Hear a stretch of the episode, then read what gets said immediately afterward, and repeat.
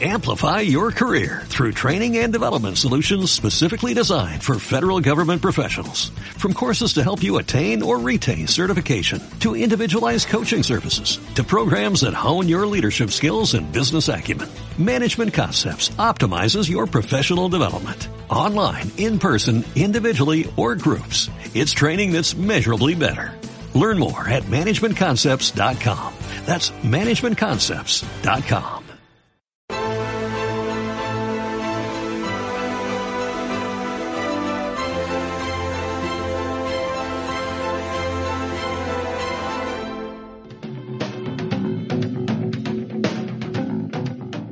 ¿Quieres formar parte del club de miembros de estado de alarma? Sea un suscriptor premium y apuesta por un contenido libre que defiende a España. Te damos varias opciones. Echa un vistazo a las distintas categorías y dependiendo de la aportación que desees hacer, elige una. Con eso aportarás a que sigamos pudiendo crear este contenido. De parte de todo el equipo de estado de alarma, gracias por tu apoyo. Muy buenas, espectadores de estado de alarma. Estamos con una de vuestras entrevistas favoritas porque es un hombre que es socialista, aunque bueno, eh, renunció a su carné por discrepancias con Pedro Sánchez, por discrepancias con el sanchismo, y que ahora nos atiende en exclusiva aquí en estado de alarma para analizar la actualidad y, los últimos desvarios también del PSOE, los brotes de coronavirus. ¿Qué tal se encuentra José Luis Corcuera, ministro del Interior, con el PSOE?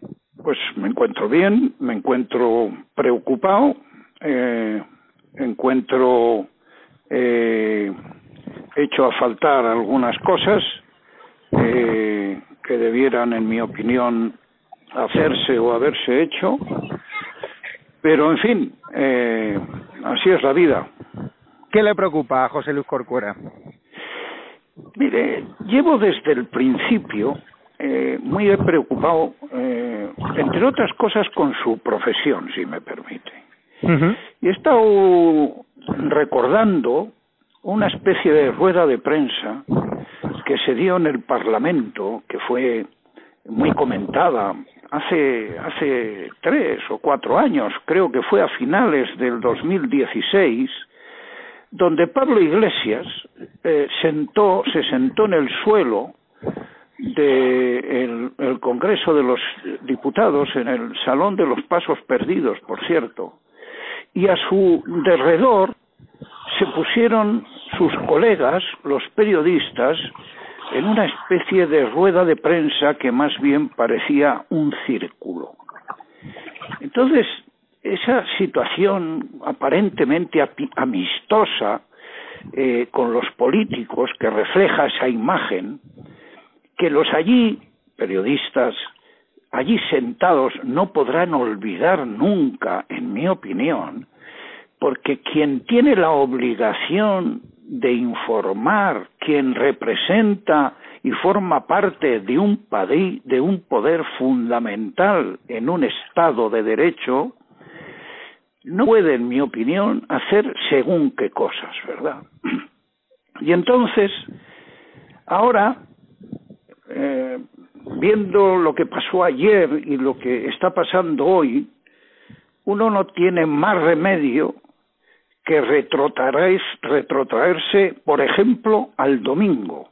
Yo ya le he dicho en muchas entrevistas, pero el domingo, por fin el país, el diario El País, abre su primera con el número de muertos habidos en España durante la, durante la pandemia.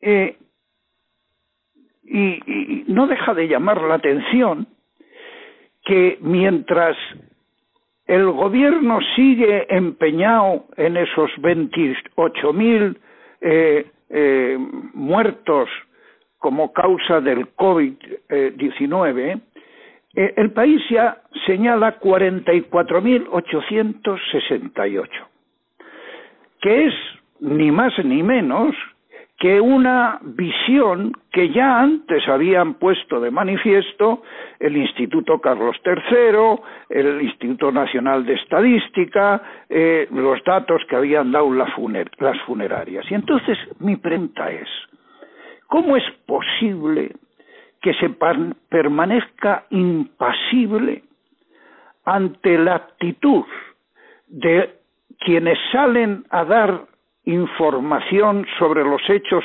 acontecidos, faltando a la verdad y diciendo que ya darán el número de muertos cuando esto acabe. Oiga, mire usted, si es que la Organización Mundial de la Salud ya ha dicho con absoluta, con meridiana claridad, cómo se tienen que contabilizar aquellos muertos por el COVID. Ya lo ha dicho, los que se hagan TEX y aquellos que sean sospechosos de haber fallecido por coronavirus. ¿Cómo es posible que ante unos datos como esos uno ponga la televisión y no haya casi referencia alguna a la verdad?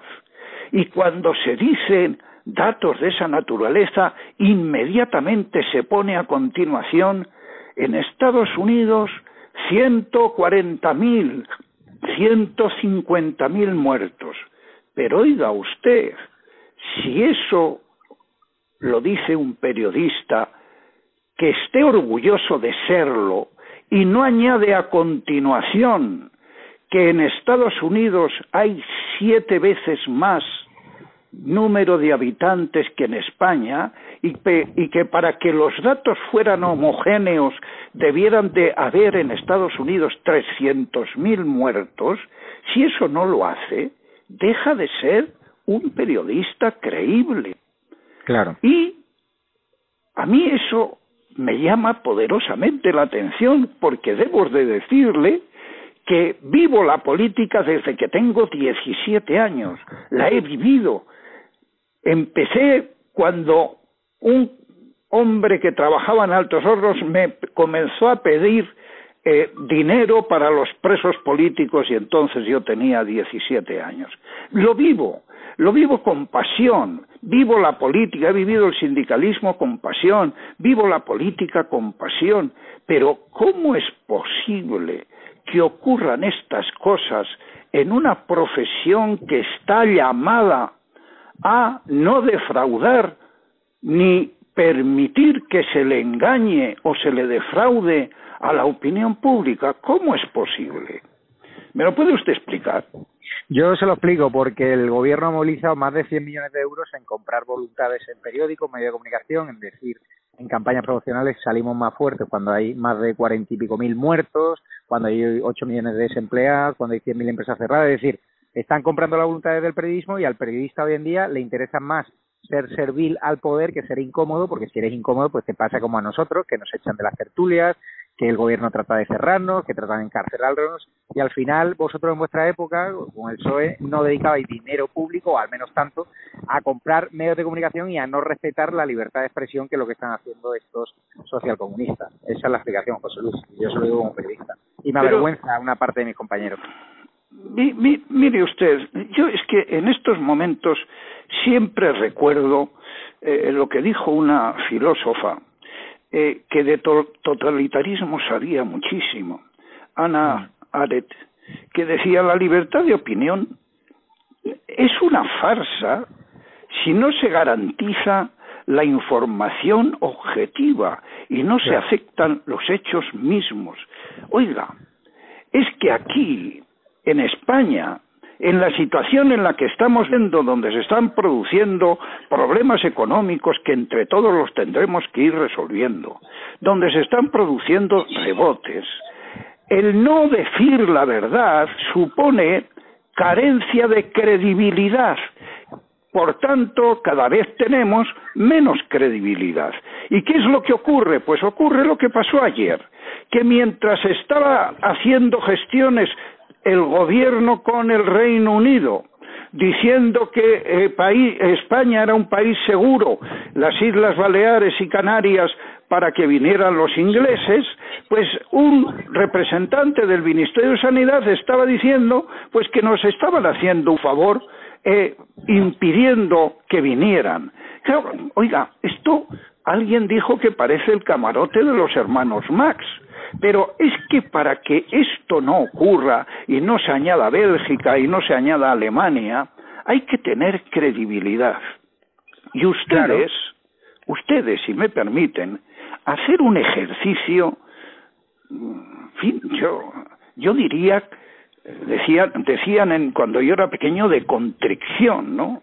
Porque si me permite, hoy nos siguen dando consejos colegas suyos, como por ejemplo Ignacio Cembreros. La magnitud del problema no es diferente de una gripe vulgar y corriente. 27 de febrero, poco antes. El riesgo es para los países con sistemas sanitarios como el de África o el de América Latina. El alarmismo, decía, es excesivo. El alarmismo de la sociedad, el alarmismo de algunos políticos, el propio alarmismo, yo me atrevería a decir del director de la Organización Mundial de la Salud, oiga, y sigue este dándonos consejos, nos sigue diciendo este que es uno junto a otros muchos. Le pongo, por ejemplo, le doy las gracias a Jano García porque me, ha, colaborador nuestro. Me, ha, me ha ayudado mucho a establecer estos criterios. Antonio García Ferreras, el 27 de febrero, yo tengo la sensación de que en Italia hay un cierto desorden en la gestión. Las mascarillas, decía, son para los sanitarios o para los que están ya enfermos. Oiga, el 27 de febrero, y todo por hacer de palanganeros de aquellos que no anticiparon lo que ya en otros países estaba ocurriendo. Pero como puedo decir esto, puedo seguir. Sandra León, bueno, un montón de gente, pero no es, León? Oiga, no, no es lo que me preocupa eso. No me preocupa que se equivocaran. No me preocupa que tildaran a la gente eh, de mm, poco menos que de idiotas porque eh, eh, sospechaban de que venía algo gravísimo. Es que hubo un doctor, el doctor Cavadas, ¿verdad?, que dijo el 30 de enero anticipó lo que venía a ocurrir y lo masacraron en programas de televisión. Coño, eh, en fin, eh, no solamente en programas de televisión, es que el, en el país Javier Salas incluso lo llegó a decir que era una irresponsabilidad como médico. Bueno, ¿y mm. ahora qué dirá el Javier Salas este? ¿Ha dicho algo? ¿Le ha pedido perdón al doctor Cavadas? Bueno, y estos, estos medio profetas, ¿verdad? Contribuyen a que nos engañen. Pero ¿cómo es posible que esto ocurra en España? O sea, lo peor que siguen pontificando, porque yo cuando he estado en televisión advirtiendo que el coronavirus no era una broma y que iba a afectar a más personas que a las personas mayores, como así se ha comprobado, y que no era una gripe estacional, porque ya había hablado yo con médicos a finales de febrero, pues a mí, ¿qué ocurre? Que a mí me sacan de muchas televisiones, de muchos programas, y siguen manteniendo a los que nos mintieron, a los que minusvaloraron el impacto del coronavirus, el riesgo, y ahí siguen pontificando sobre el coronavirus cuando han llevado a mucha gente a la calle a esa manifestación del 8M y así pasó lo que pasó en Madrid, ese colapso sanitario. Es que no solo piden perdón, sino que son premiados por algunas televisiones que redoblan sus intervenciones. Eso solo ocurre en España. Es decir, si yo voy a un programa de televisión y me equivoco en mis cálculos y en mis previsiones, lo más normal es que me echen del programa de televisión. Pero aquí, a los que acertamos, están retrocediendo nuestros minutos de televisión y por eso hemos montado este canal de YouTube que está disparado en visitas porque le estamos contando la verdad a través de gente como usted, de Jano García, Alvise, mi caso, Cristina Seguí, y somos periodistas a contracorriente que cada día tenemos, menos minutos de televisión porque no interesa que contamos la verdad. Pero yo, yo, yo le decía antes de intervenir que quería hablar de hechos objetivos, no, hacer, no quiero hacer juicios de opinión. Pero, por ejemplo, cuando se dice que contabilizamos los muertos, como dice la Organización Mundial de la Salud, se está mintiendo. Mira, el Centro Europeo para la Prevención y el Control de Enfermedades remite a la definición de la Organización Mundial de la Salud para considerar como muertos por COVID-19 también a los casos sospechosos o probables. No es hmm. verdad, por tanto, que estemos haciendo las cosas bien. Pero claro, está usted hablando de las tertulias, sale un botarate, ¿verdad? Que no se puede decir algo menos inocuo para definirle, porque le definiría de cualquier otra forma como Antonio Maestre y contesta a una intervención de Quique Sarasola, empresario, que se ha distinguido por complementar los ERTES de sus empleados hasta el 100% de lo que ganaban, y dice, dice el botarate este, ni más ni menos que echa de menos a la CNT de los años 20. Pero, oiga, ¿usted sabe lo que está diciendo? Estúpido. Usted mm. está reclamando las prácticas de la CNT en los años 20 frente a los empresarios y está defendiendo que los empresarios contraten a pistoleros para liquidar a los sindicalistas, pero ¿sabe usted lo que está diciendo? ¿Eh? Y este es un asiduo de la sexta, pero ¿cómo es posible? ¿Cómo es posible esto? ¿Eh? ¿Y cómo es posible que no haya un montón de comunicadores trasladando la opinión pública cosas como esta. O como, por ejemplo, ¿cómo es posible que el presidente del gobierno vuelva de la cumbre de Bruselas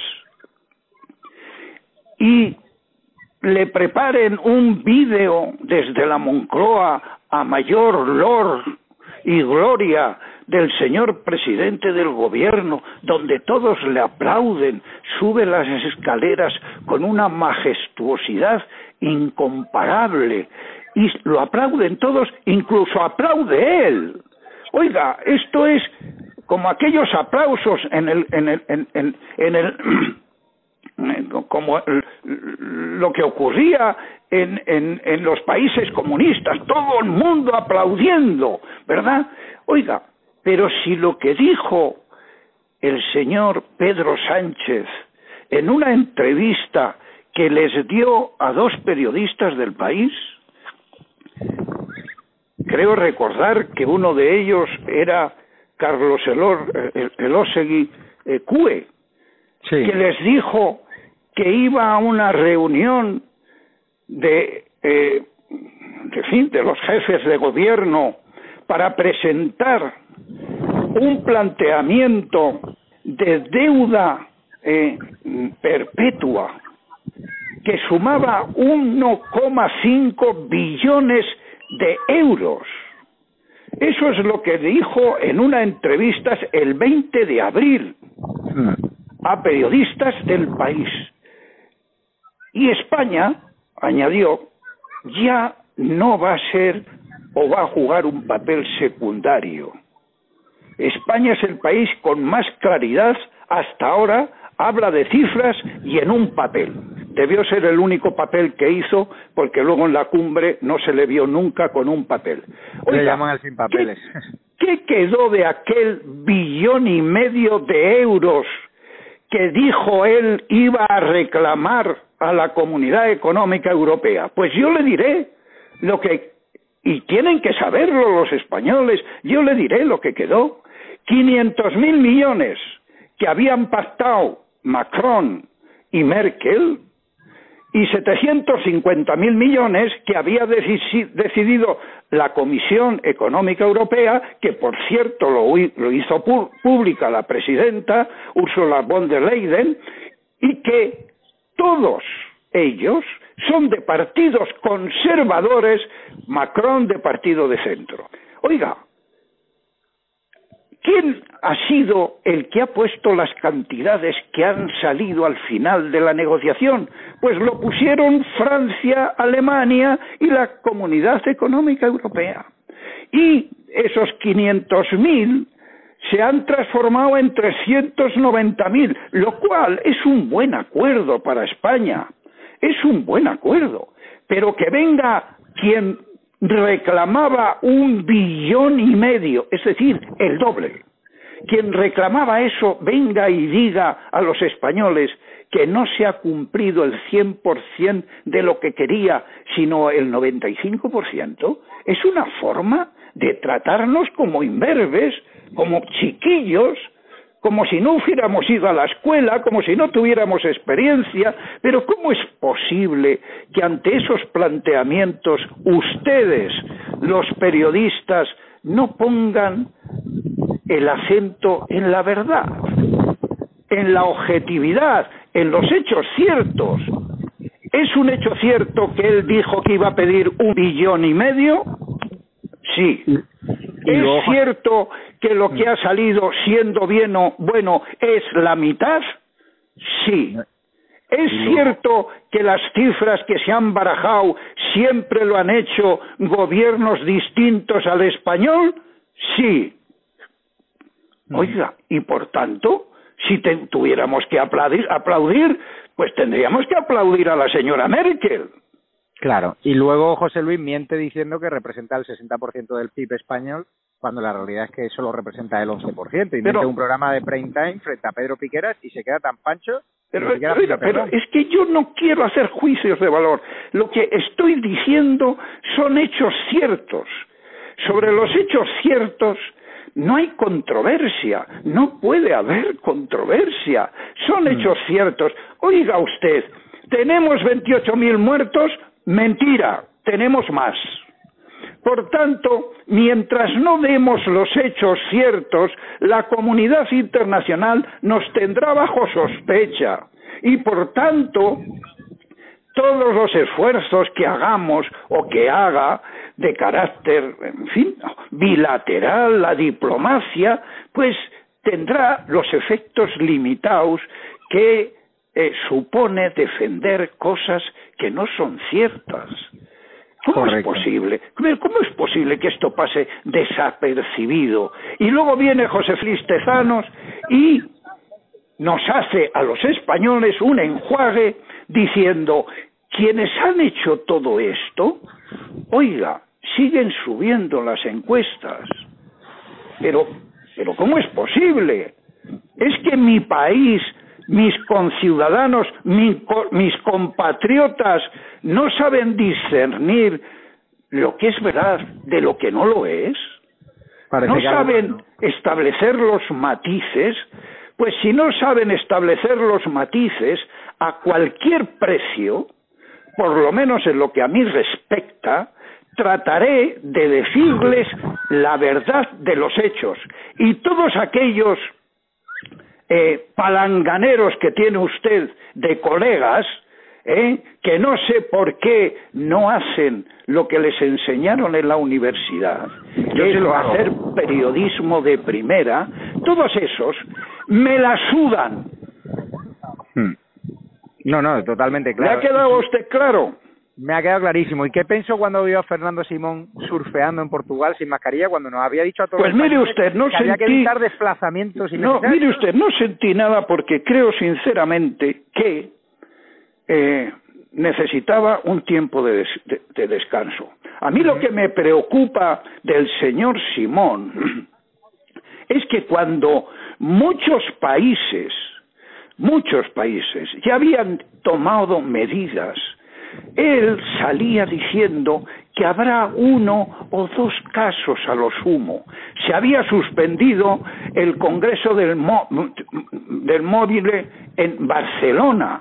¿O es que se suspendió porque las multinacionales, las multinacionales del sector de la comunicación son idiotas? Es que lo hicieron para fastidiar. Lo hicieron porque había temor a que se propagase una epidemia como tiempo después ha ocurrido. A mí lo que me molesta profundamente es que absolutos indocumentados le pusieran al doctor Cavadas a París y que esos mismos indocumentados le pongan como si fuera un santo aquecía diez días antes de que nos encerráramos todos en casa, que tendríamos uno o dos contagios. Pues mire usted, me consta que le gustan las motos, me consta que le gustan las chupas de cuero, pues oiga, estoy dispuesto a contribuir a hacer una colecta para que se vaya a la vía 66 en Estados Unidos, a, darse un paseo. Sí, sí. Y luego ahora Pablo Iglesias, estás viendo la última polémica que resulta que le pagó una comisión a su tía por intermediar en la compraventa de la oficina de Podemos de dos millones de euros que resulta que Podemos abre esta oficina en Supermercado cuando no, han, desaparecido. Hoy, no soy, no es un día para mí de eh, hacer especulaciones. No, yo quería hablar con usted hoy de datos ciertos, de datos irrebatibles. Es decir, nadie puede rebatir lo que dijeron estos que nos dicen cómo tenemos que ser, estos que tienen plataformas de televisión para tratar de convencer a los españoles de lo que está bien y de lo que está mal, decir lo que dijeron y decir lo que ahora dicen, porque es que les oyes ahora hablar y parecen que saben de la pandemia más que el virólogo más importante del mundo. ¡Qué gente! ¡Qué cosa más increíble! ¿Qué cosa? Eso es lo que quería yo poner hoy de manifiesto. Claro, pero ahí está el papel de los medios de comunicación a la hora de no hablar absolutamente nada del caso Dina, que acorrala a Pablo Iglesias, de los casos de los sobresueldos en Podemos. ¿Usted cómo valora esos pues, medios Pues mire usted, yo de eso solamente puedo dar un hecho cierto. Un hecho cierto. Uno, que le dieron la tarjeta de la señora Dina a Pablo Iglesias, que se la dio el presidente del Grupo Z. Eso es un hecho cierto. Segundo hecho cierto, que visionó la tarjeta en el despacho donde se la dio el presidente del Grupo Z. Tercer dato cierto, que dice que no se la entregó a la señora Dina para no perturbarla. Esos tres son tres hechos ciertos. Y la pregunta que yo me hago es, ¿y cómo la va a perturbar de algo que si alguien sabe lo que tiene grabado es ella?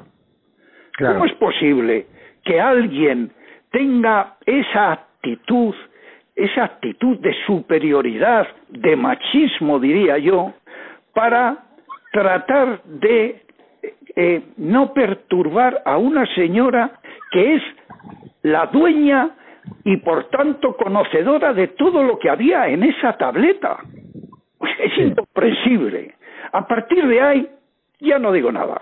¿Augura mal futuro para Pablo Iglesias? ¿Usted cree que ya es el fin? Porque no, no, no, no digo nada. He dicho, esos son hechos ciertos. se ponga como se ponga. Bueno, yo soy de los que pienso, soy de los que pienso que no sé qué coño vieron esos periodistas que se sentaron alrededor de Pablo Iglesias en el Parlamento español, que tiene narices, ¿eh? No sé qué le han visto de político de altura, no, no sé, es que no alcanzo a entender, no alcanzo a entender cómo es posible que quien ha defendido, como él ha defendido, la dictadura allí donde ésta se produjera. quien ha defendido a regímenes donde no permiten la libertad, quien ha dicho a los españoles que la constitución bolivariana de Venezuela sería una buena constitución para España, quien nos ha vendido esos regímenes tenga el menor crédito entre los ciudadanos españoles. Si es verdad que hay algún revolucionario entre sus votantes, ese se tendría que borrar inmediatamente, porque este no aguanta, no, aguanta un, el más mínimo análisis eh, riguroso que se puede hacer de la ideología que le sustenta. Es increíble que esto pase en España en el siglo XXI. El último no puedo decir otra cosa. Sí, eh, han revocado las, el tercer grado a los presos que dieron un golpe de Estado. ¿Usted lo, ve bien? Ah, no, yo soy muy respetuoso con las decisiones judiciales. Soy tan respetuoso con ellas como que siempre he defendido la presunción de inocencia, no como otros colegas suyos que defienden la presunción de, inocencia, depende de quién sea el afectado. Hay veces que incluso defienden a quien ha sido condenado por un tribunal, por un juez. Es decir, es que la portavoz de Podemos tiene una sentencia. En mi época, en mi época, quien iba a juicio dejaba la política, es decir, dimitía de los cargos que tenía. Por poner un ejemplo personal, tengo que decirle para muchos que no lo saben, que yo dimití porque en el Parlamento me comprometía que si me cambiaban una coma de una ley que yo defendía, si me la cambiaban, yo dimitía de ministro. Y me cambiaron una palabra, constancia por evidencia. Y cumplí mi palabra. Aquí estos no. Pablo Iglesias, que ha pedido perdón por aquello que trascendió de que les daría a Mariló Montero con un látigo hasta sangrar, pidió perdón o pidió disculpas, es un político que se ha distinguido por decir que los políticos no piden disculpas, los políticos dimiten. Pues que se aplique el cuento. Y con la cacería al rey Juan Carlos I, usted que la ha conocido, ¿le, parece justo que no se esté respetando su presunción de inocencia? ¿Qué le parece el escándalo? He dicho en el ABC hace una semana lo que siempre pienso sobre el particular y no me queda más que decir que lo del día 8 de septiembre es a propósito de una aparente conversación que tiene esta señora con el señor eh, mm, eh, ¿cómo se llama? El, el, comisario. Villarejo. sí, el, el, excomisario. Villarejo, sí. Villarejo, con el señor Villarejo, una conversación de la que el juez interpreta que se puede mm, eh, desprender algún delito, pero que esa conversación ni esa cinta tiene nada que ver con don Juan Carlos I, que es la piedra angular sobre la que se construyó con muchos esfuerzos de mucha gente, de comunistas, de socialistas, de gente que había estado en el exilio, de gente que había estado en la cárcel y de otra mucha gente que o venía del régimen o había sido del régimen el primer ejercicio de concordia que se produce en la historia de España con semejante eh, importancia, la piedra angular de ese gran acuerdo, la piedra angular de pasar de la dictadura a la democracia, se llama Juan Carlos I. Así es. Pues José Luis Cuarquera, muchísimas gracias por su tiempo. Hemos hablado de hechos, de certezas y de libertad de prensa y libertad de expresión que brilla por su ausencia en estos momentos. No quiero hacer ni un juicio de valor. Me parece ¿Eh? fenomenal. Esos, los juicios de valor se los dejo a Ferreras y si algún día quisiera discutir conmigo lo que él quisiera, de política, hasta de fútbol. Pero de ahí una cosa que me gustaría discutir con él, que es sobre la ampliación del Santiago Bernabéu, estaría encantado. Fenomenal, pues se lo trasladamos de tu parte, aunque nosotros no nos coge el teléfono, porque los propagandistas no, bueno, Pues si nos oye, que lo oiga, y si no, pues él se lo pierde. Se lo pasaré yo por WhatsApp. Un abrazo Muy fuerte, bien. don José Luis. Mejor ese... Adiós.